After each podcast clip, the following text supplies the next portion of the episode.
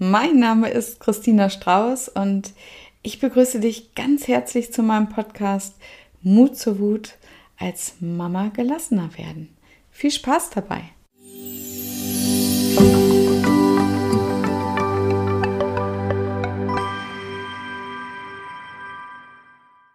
Ja, ihr Lieben, ich freue mich. Ich habe eben schon gesagt, eigentlich ist das ja gar kein Interview, weil eigentlich äh, wollen wir einfach mal ein bisschen plaudern, äh, weil wir haben, äh, darf ich das sagen, Anni? Ja, du hast bei mir das Coaching. Wann hast du das eigentlich gemacht? 19? 2000, ja. letztes Jahr war das so? Ja, vor genau zwei Jahren. Echt? Oh, cool. Ja, ja genau. Sehr, sehr schön. Und äh, ja, wir sind irgendwie immer noch verbunden und vor allen Dingen was ich äh, so spannend fand, war, dass wir ja eine äh, ähnliche Geschichte haben. Und du bist für mich ja die Frau, die, also du wärst jetzt für mich so eine gewesen, also ja, voll schlau und aus gut situierter Familie, sage ich jetzt mal. Und ähm, äh, ja, die, also was Besseres ist, ne? weil ich komme ja eher so aus den Slums, ne? also alle in meiner Familie immer abhängig vom Staat und ähm, genau eher so aus der äh, armen Region. Und äh, ja, ich habe mir natürlich als Kind oder auch hinterher, nein, das stimmt gar nicht, ich habe mir auch hinterher als äh, Jugendliche da gab es so die Yuppie-Zeit bei uns, gab es die, ja. So, das waren so die Neureichen und so. Ja, da habe ich immer zu aufgeschaut.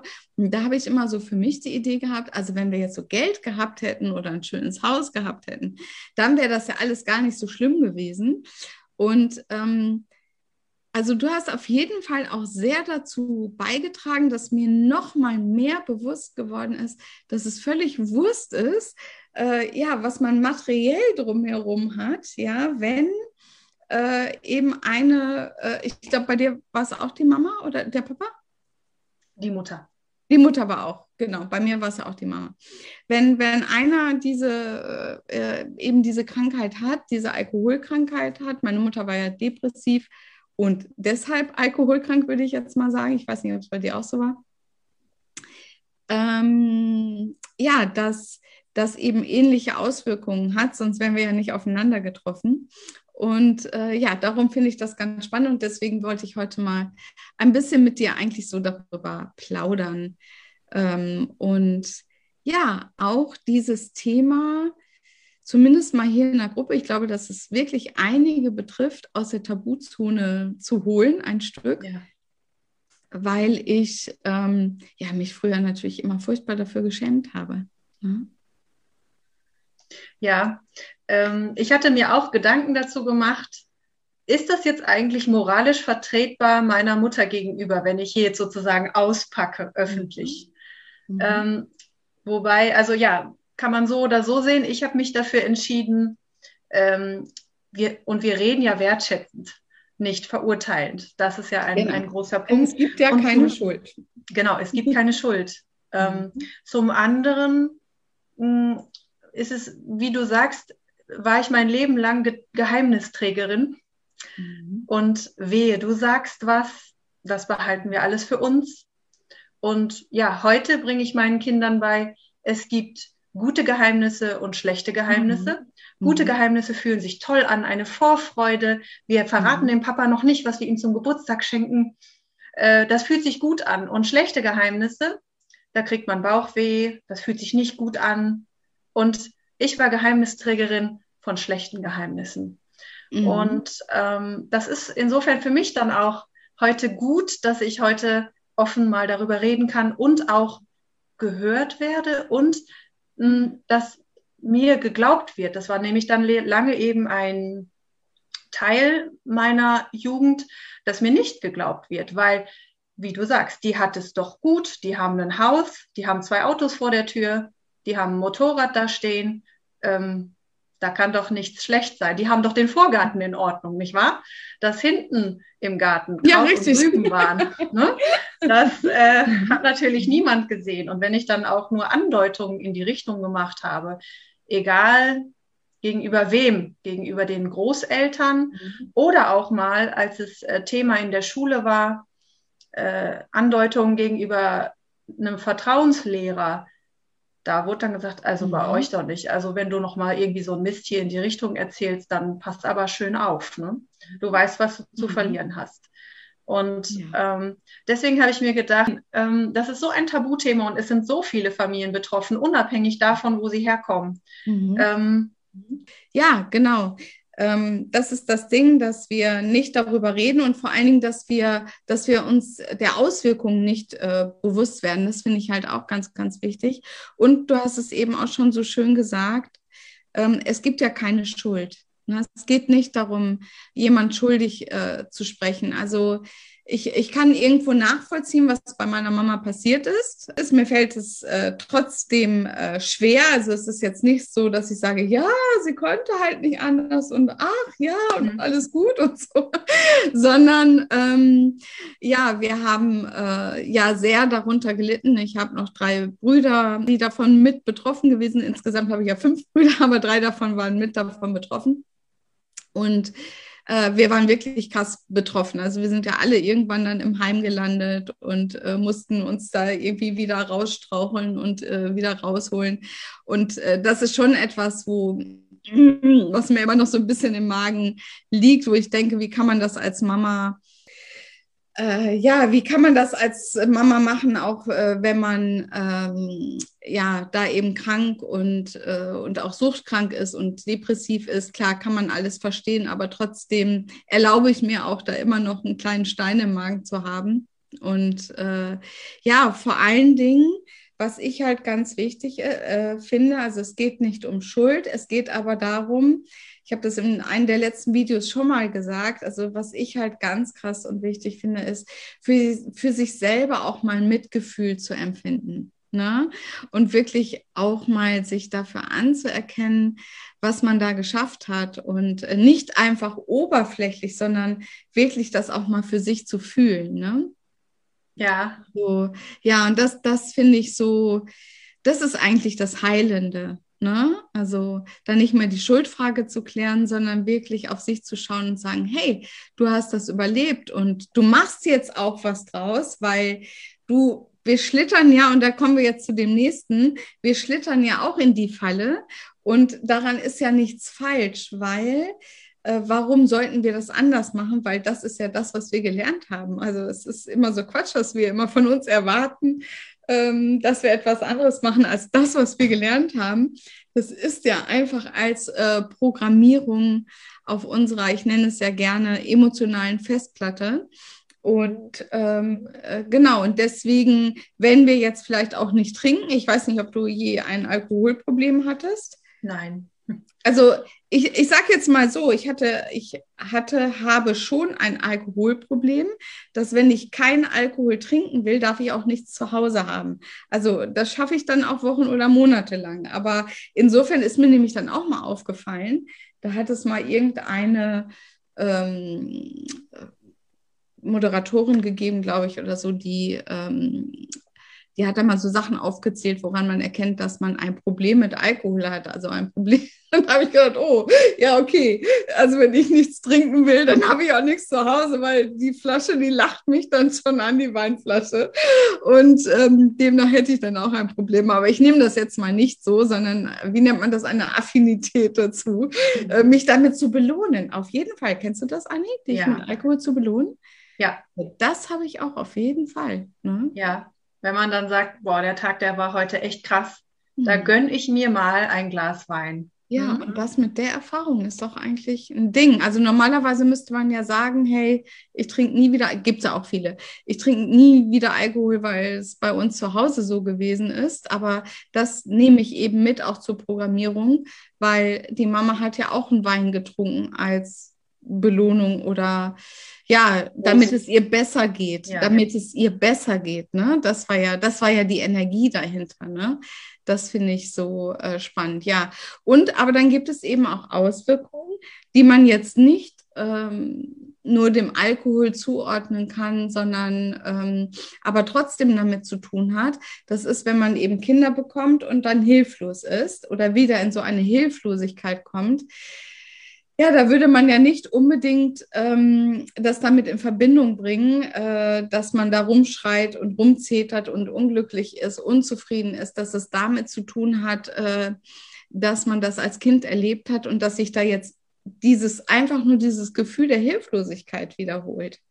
Ne? Und deswegen, also das will man ja absolut nicht mehr haben. Ne? Ich habe äh, lange auch gar keinen Alkohol getrunken, eben mhm. aus diesem Grund. Mhm. Und ähm, jetzt trinke ich schon Alkohol, aber ich habe so das Gefühl, ähm, ich kriege dann äh, schnell ein schlechtes Gewissen, mhm. weil ich dann denke, oh, jetzt, jetzt habe ich einen Wein getrunken, Mist. Also so mhm. auch so dieses, diese Angst vor Kontrollverlust. Mhm.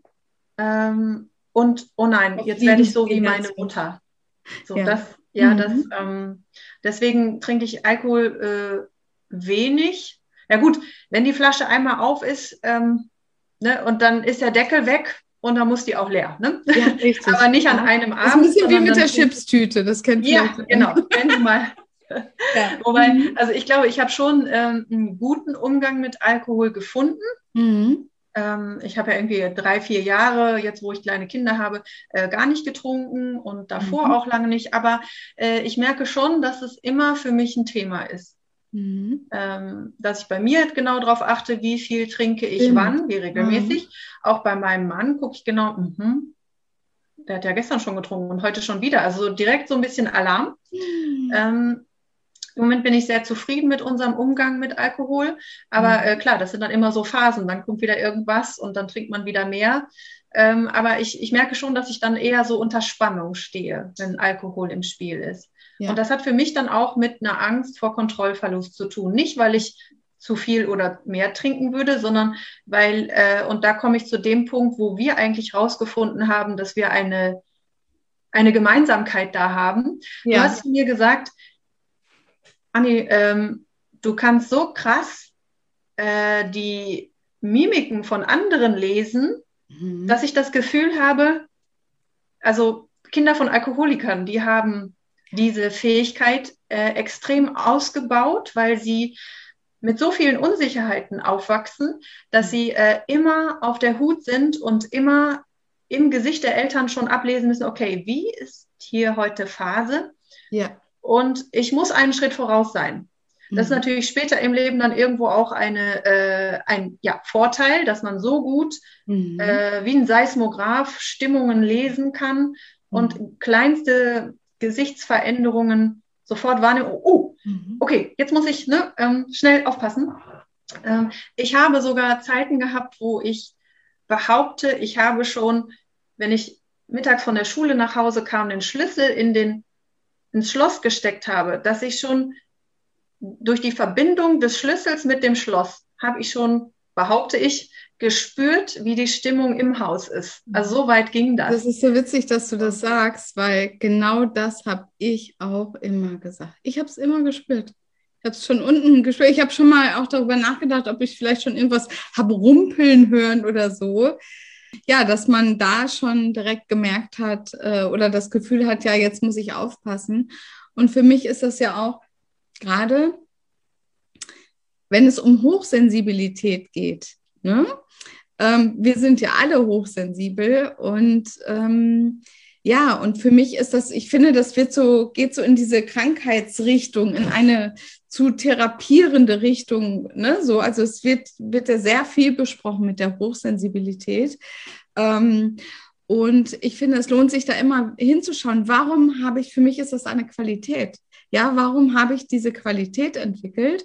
Was war in meiner Kindheit, die mich hat hochsensibel werden lassen und das, wenn man das über Jahre trainiert hat, immer zu schauen, wann bin ich dran? Ja, es geht ja immer, es ist ja auch bei depressiven Eltern so. Ähm, wann wann kriege ich hier wieder einen Krümel, weil gerade jemand nüchtern ist oder, ähm, oder da ist? Ne? Es geht ja auch darum, nicht nur nüchtern zu sein, sondern auch anwesend zu sein. Also äh, meine Mutter war entweder betrunken oder sie war halt nicht anwesend, weil sie ja. irgendwie in ihren Gedanken war oder so. Und das kenne ich auch sehr, sehr gut, dass ich nur in meinen Gedanken bin und ja, mich quasi geweckt fühle von meinen Kindern, wenn die was wollten oder so, als die noch klein waren. Und äh, ja, da wirklich äh, liebevoll mit sich zu sein und ähm, äh, zu schauen, dass man diese Qualität entwickelt hat ne? wenn man irgendwie schneller auf Sachen reagiert, äh, dass das nicht ein Problem ist, sondern dass das eine Qualität ist, die man ähm, aufgrund dieser Geschichte entwickelt hat. Ne? Das finde ich ganz, ganz spannend. Und das war ja auch das, als wir uns dann darüber unterhalten haben, äh, wo wir gemerkt haben, boah, da sind so viele Parallelen. Ja, alleine das mit dem Schlüssel, das ja. war für mich so ein Highlight. Da habe ich gedacht, das kann doch nicht wahr sein, das ist doch Wahnsinn, ja dass da so viele Parallelen sind. Und äh, ja, das hat so auf jeden Fall bei mir auch etwas geheilt in der Richtung, dass ich irgendwie gedacht habe, ähm, ja, wenn mir das Schicksal wenigstens irgendwie reiche Eltern zugespielt hätte, dann wäre es vielleicht noch anders gewesen, dann hätte man es noch anders vertuschen können oder sonst irgendwas oder dann hätte es mir eben daran nicht gefehlt ähm, weil ähm, unsere Mutter eben uns auch oft nicht versorgen konnte, weil sie halt auf Deutsch gesagt hat, Geld versoffen hatte. Ne? Dann gab es eben auch mal ein paar Tage nichts zu essen. Und dann habe ich, daran habe ich mich immer so äh, dann so festgehalten und habe mich ja dadurch noch minderwertiger gefühlt eigentlich. Ne? Und ich muss sagen, also ähm, da zu verstehen und deswegen finde ich das auch wichtig, dass wir beide hier mal rausgehen mit dem Thema, ähm, wirklich zu sagen, ähm, dass es holt dieses Thema aus der Schmuddelecke, weil und, und äh, steh dazu, trau dich da hinzuschauen, ähm, welche Auswirkungen das auf dein Leben hat und vor allen Dingen auf deine Beziehungen hat, weil ich kann mich noch sehr gut erinnern, äh, bei meinem ersten Mann, ähm, dass der hatte auch ein Alkoholproblem. Es hat mich so wahnsinnig getriggert und es hat mich natürlich mehr getriggert wegen dieser Geschichte, ähm, äh, als sonst hätte wäre es mir vielleicht gar nicht aufgefallen. Ne? So, aber der hat sich eben, der hat eben auch wirklich Alkohol als Trost genommen. Und dann kam es noch schlimmer, weil ich habe ja dann rumgezetert. Ähm, er hat, das, das kann ganz krass, ich habe, wie weit ich es getrieben habe, sage ich jetzt mal okay. so, ja, mit meinem da sensibel zu sein. Du hast schon wieder getrunken und so viel getrunken und du hast heute Abend getrunken und also Ne, so, dass es so weit gekommen ist, wenn ich nicht zu Hause war und er getrunken hat und ich kam nach Hause, stand ein Glas Wasser auf dem Tisch. Ne? Und die Flaschen waren weggeräumt. Ne? Und mhm. das war so, boah, das war traumatisch für mich. Ne? Ja. Also weil ich es ja nicht verstanden habe. Und deswegen fiel es eben so wichtig, da mal drüber zu sprechen. Nicht, ich habe ja in dem Moment gedacht, ich habe, äh, das, mir geht es jetzt schlecht, weil der Mann das macht. Das natürlich nicht, sondern mir ging es schlecht, weil die Erinnerung da war. Ne, ja. weil das mich wieder erinnert hat, ne, dass es immer vertuscht wurde. Also das war für mich das Schlimmste, dass meine Mutter ähm, äh, da betrunken auf dem Sofa lag und auf dem Tisch stand ein Glas Wasser. Hallo, geht's noch? Also das war so, also ne, da kommt man sich ja so richtig verarscht als Kind. Ne?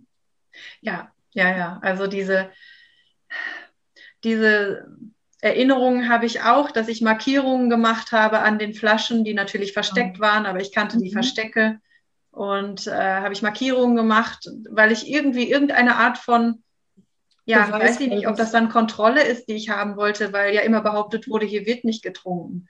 Mhm. Und ähm, mhm. ich, also wir waren jetzt nicht super reich, aber wir hatten ein Eigenheim und ähm, beide Eltern berufstätig und mhm. äh, wir sind eigentlich gut über die Runden gekommen.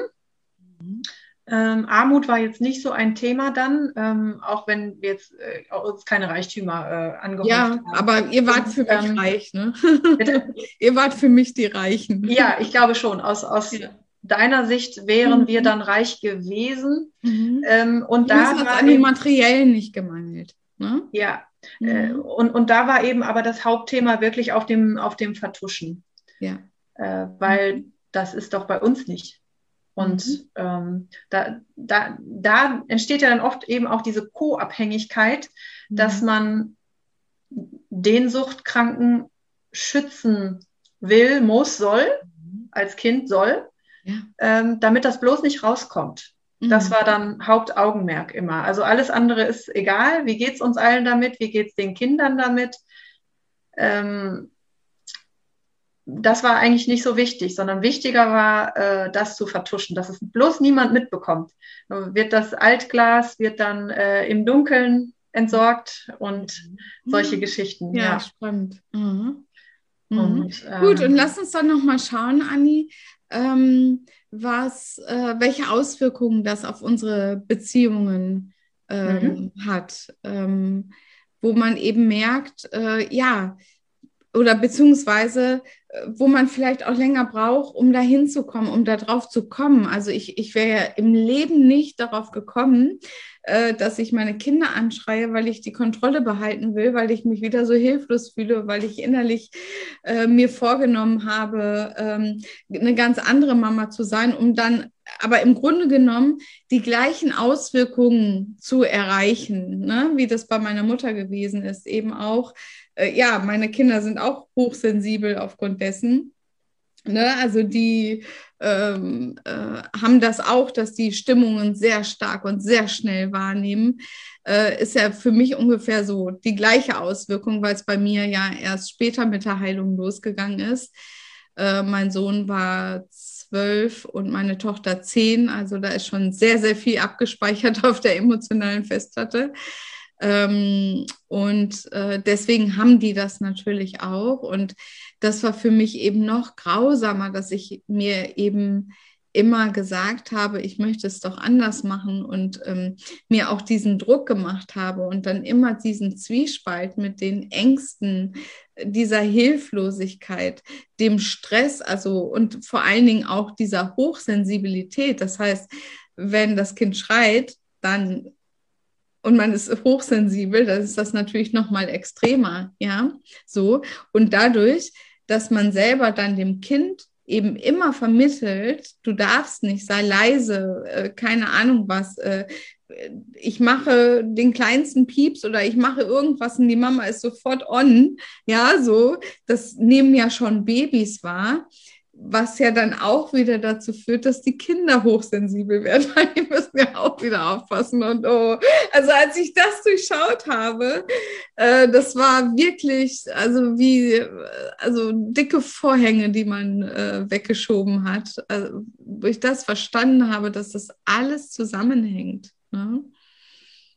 Alles ist Energie. Alles ist Energie. Ne?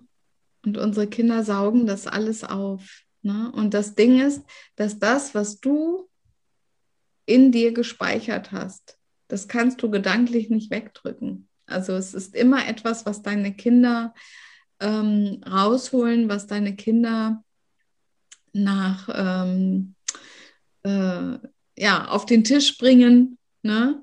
Und ähm, ja, was eben so lange da ist, bis man es gelöst hat. Ne? Und wir hatten ja wirklich ähm, ja, auch Eltern mit einer posttraumatischen Belastungsstörung durch Gewalt in der Kindheit. Klar, ich sage jetzt mal so, also man kann das so nennen, ich bin dann kein Fan von Diagnosen. Ähm, oder ja, weil das immer so festgelegt ist, finde ich. Ne? Man hat immer so ein festgelegtes Bild davon. Äh, ich sage jetzt mal, alles, jegliche Form von ähm, von Dingen, die in der Kindheit passieren, ob das Alkohol ist, ob das Gewalt ist, ob ein, ähm, ein Elternteil krank war, ob ein Geschwisterkind krank war. Also alles, was einen eingeschränkt hat oder die Eltern eben haben fokussieren lassen auf das Thema und keine Zeit für mich gehabt ne, so oder keine Energie mehr für mich gehabt oder keinen Fokus auf mich gehabt, haben eben diese Auswirkungen. Und das ist total wichtig, ähm, das für sich zu verstehen und für sich anzuerkennen. Hm?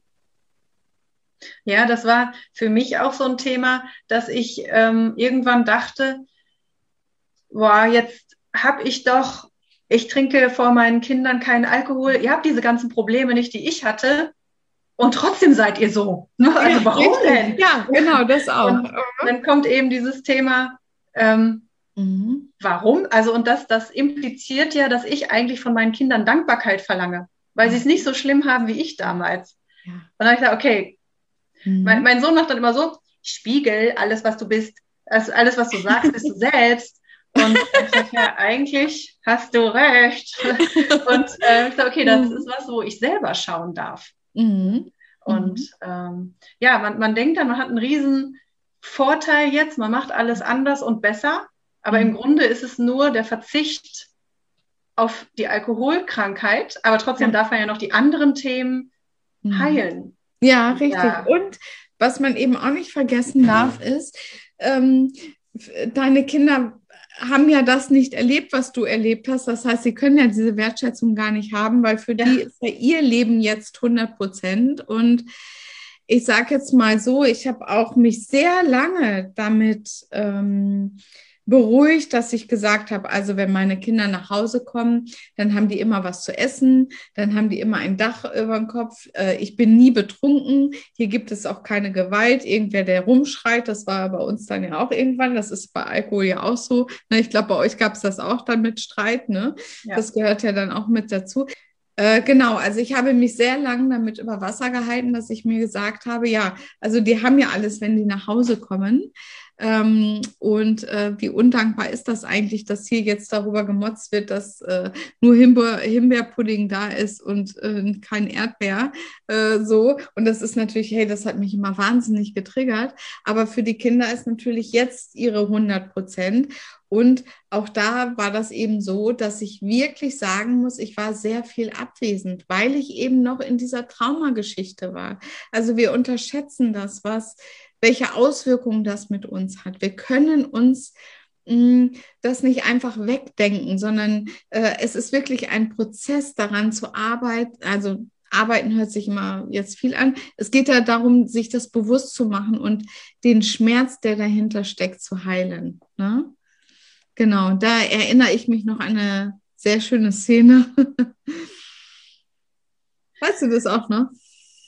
Ähm, da brauche ich eine Brücke. Ja, mit dem, äh, mit dem auf der Stufe sitzen und hören, was los ist.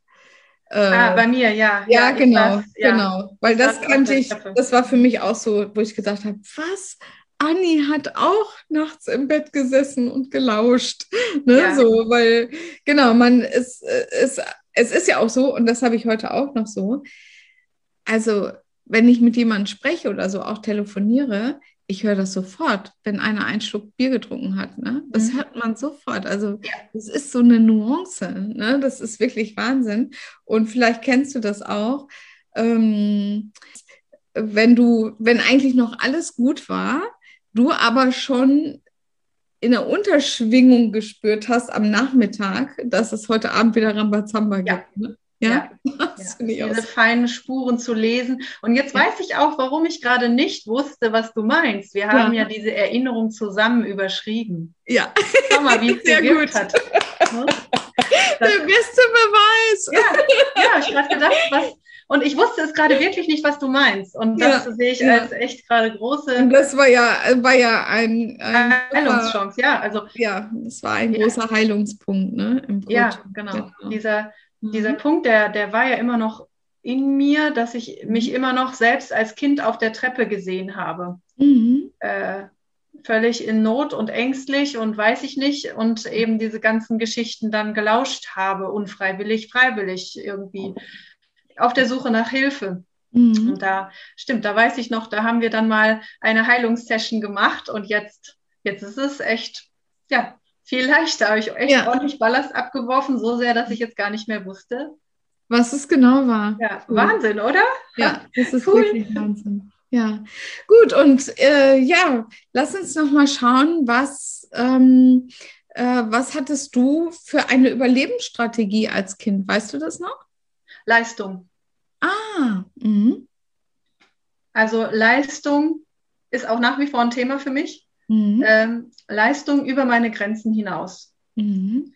Äh, weil ich wusste, meine einzige Chance hier rauszukommen, weil mir auch niemand half. Ich habe an mhm. vielen Stellen um Hilfe gebeten mhm. und ähm, habe immer, mir wurde nie geglaubt, sodass mhm. ich irgendwann selber an mir gezweifelt habe. Mhm. Und dann habe ich gedacht, okay, da muss ich meine Strategie wechseln und ich muss einfach immer besser sein als alle anderen ja. um überleben zu können.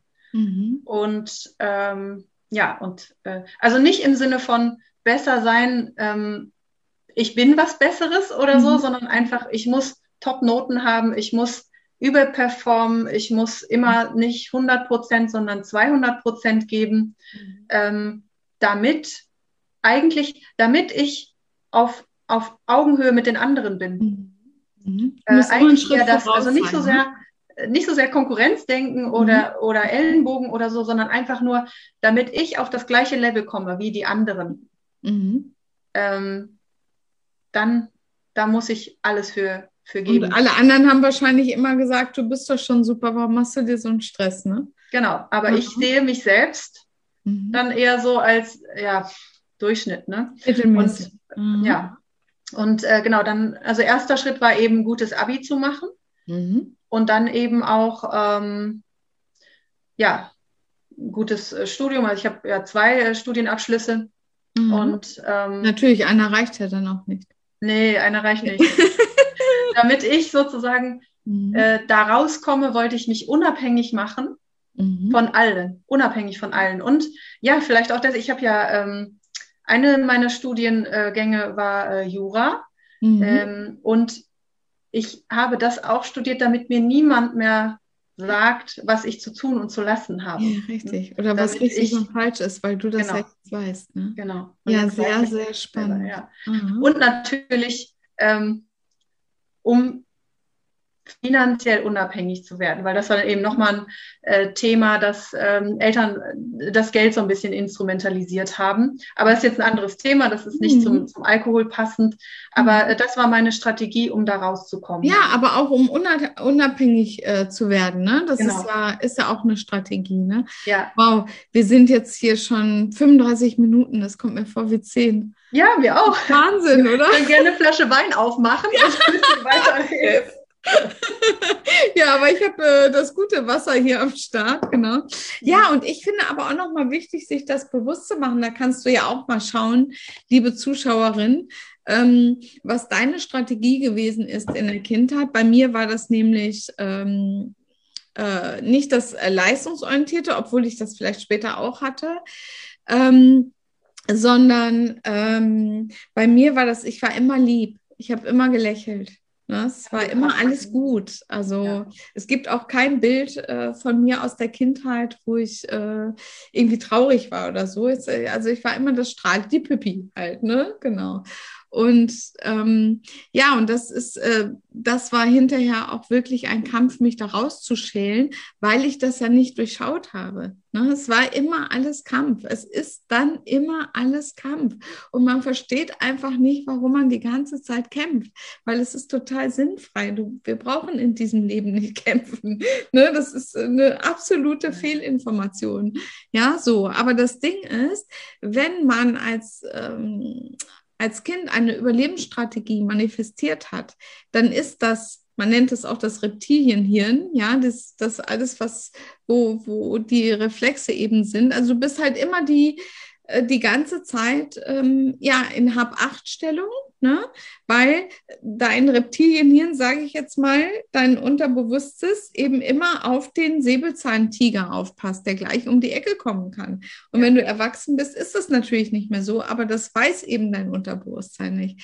Das ist wirklich so wichtig zu verstehen, dass wenn man solche Sachen erlebt hat, dass man ähm, immer in Hab-Acht-Stellung ist und dass sich das natürlich immer wie Kampf anfühlt und äh, dass das natürlich auch ein riesiger Energieräuber ist.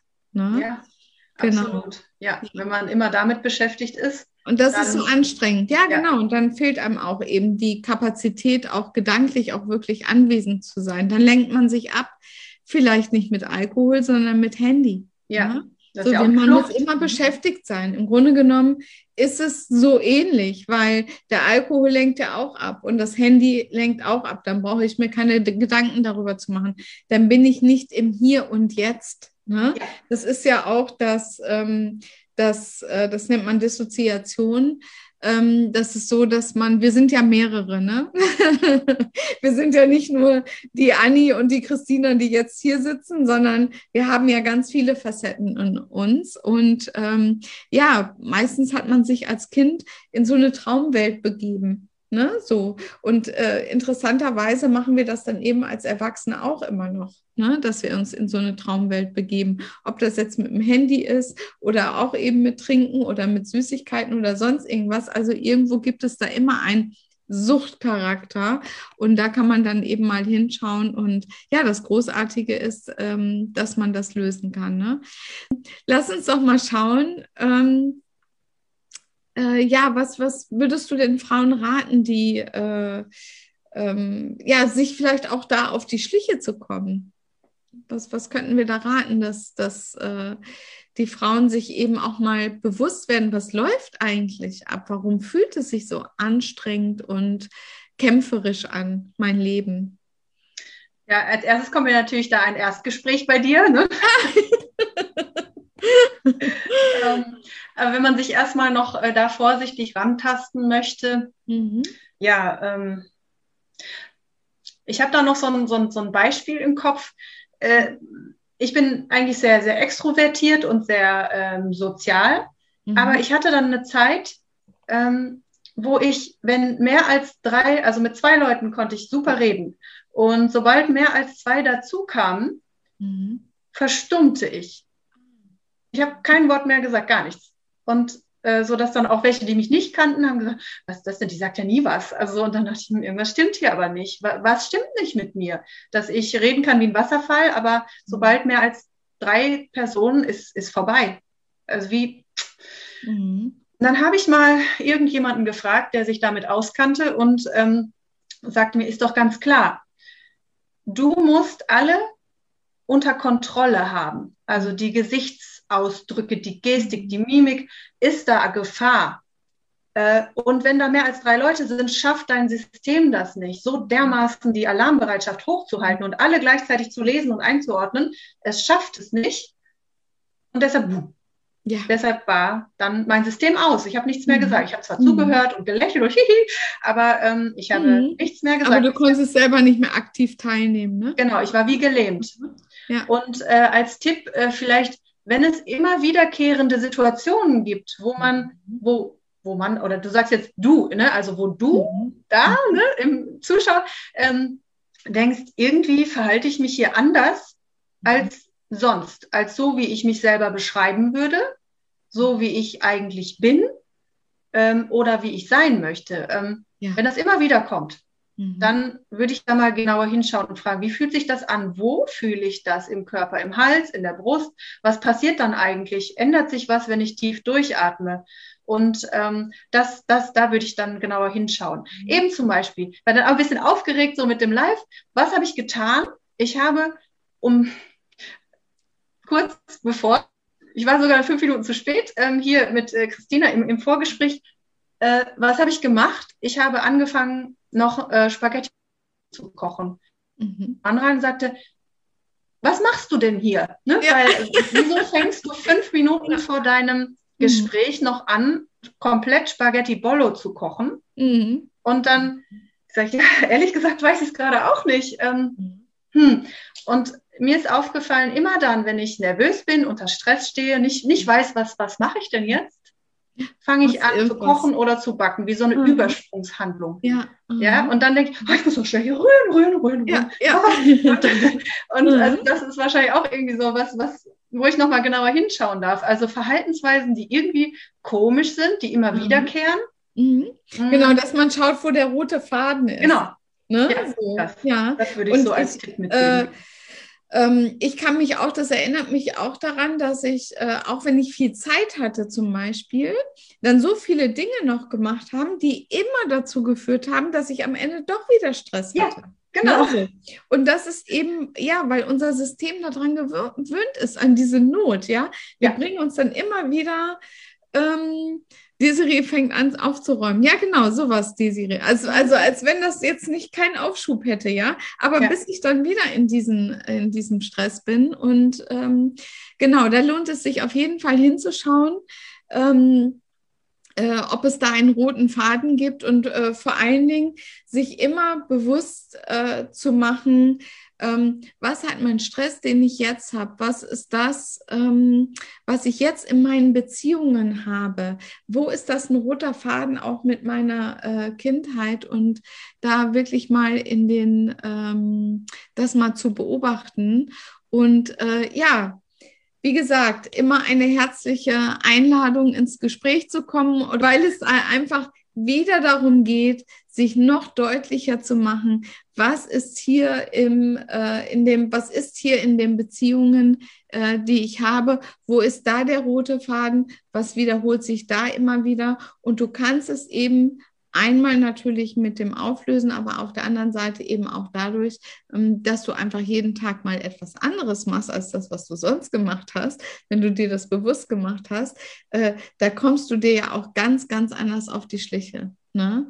Und das ist, äh, genau, die Anna schreibt, ich habe eigentlich massig Zeit und komme dann wie ferngesteuert in Stress. Und so ist das, ganz genau. Und das ist einfach ein Programm, immer da drauf zuzusteuern, weil das ist normal, das ist dein Normal. Das ist ja. einfach, deswegen sagt dein, deine Festplatte sozusagen, sagt dann, ja, wieso willst du jetzt ein anderes Programm, wenn das hier gespeichert ist? Hallo? Also, ja. ne? also und, und dann, genau, und dann holen wir abends wieder die Peitsche raus und dann haben wir es wieder dass wir nicht gut genug sind und äh, ja, dass wir uns selber bestrafen mit unseren Gedanken, mit unserer eigenen Abwertung und äh, ja, das ist wirklich krass. Ne? Genau. Ja. Du hattest ja Ach. dieses tolle Beispiel auch mit den äh, Zwillingen, die Alkoholikerkinder waren. Ja, richtig, genau. Das, da gibt es so ein tolles Beispiel. Ja. Mhm. Und das ist bei uns auch, bei mir in der Familie ist das, kommt das voll auf. Äh, ich bin die Einzige, sage ich jetzt mal, die es geschafft hat, sich von diesen Fesseln zu befreien.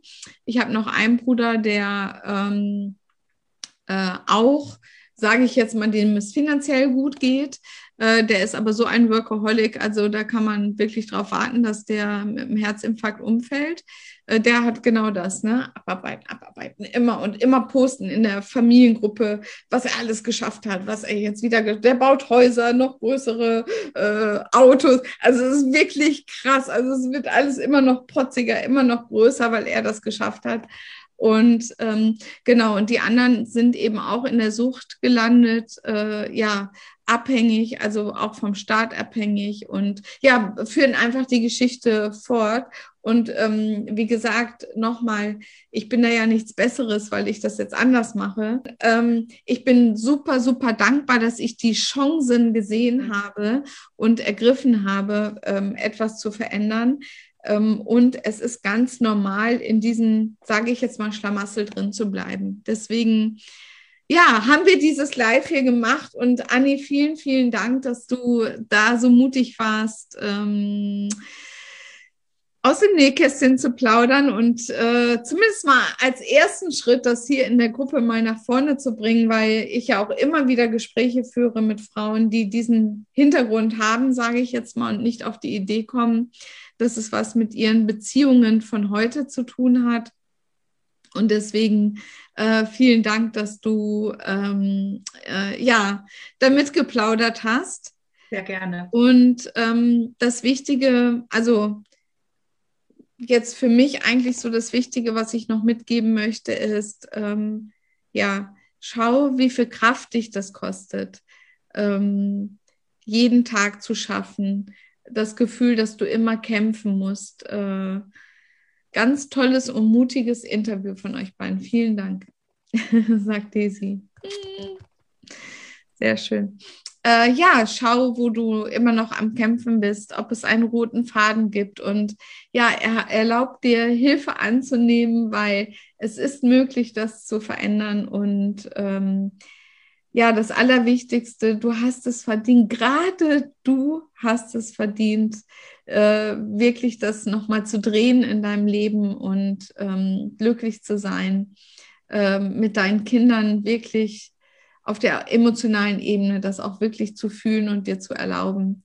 Ja, das ist das, was ich gerne noch ähm, mitgeben wollte. Ne? Hast du vielleicht auch noch einen Schlusssatz, Anni?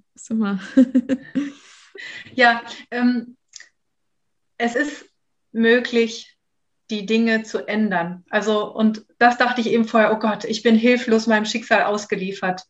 Aber ähm, du hast, glaube ich, mal gesagt, äh, ein neuer Weg ist erstmal ein Trampelfahrt. Ja. Und das fühlt sich erstmal irgendwie so, äh, äh, so komisch an. Ja, was aber, bin ich denn ähm, eigentlich auch ohne das Drama, ne?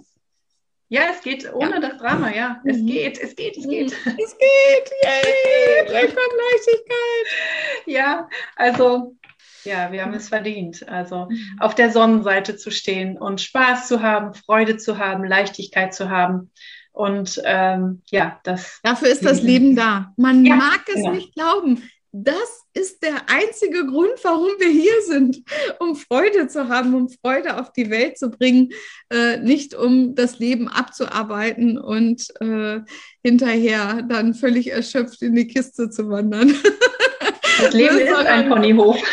Genau, genau, äh, sondern wirklich das Leben zu feiern und äh, ja, dafür bist du da und äh, das ist jederzeit möglich, das zu drehen und ja Super, nochmal ganz, ganz lieben Dank, Anni. Und äh, ja. Auch. Hat Spaß gemacht.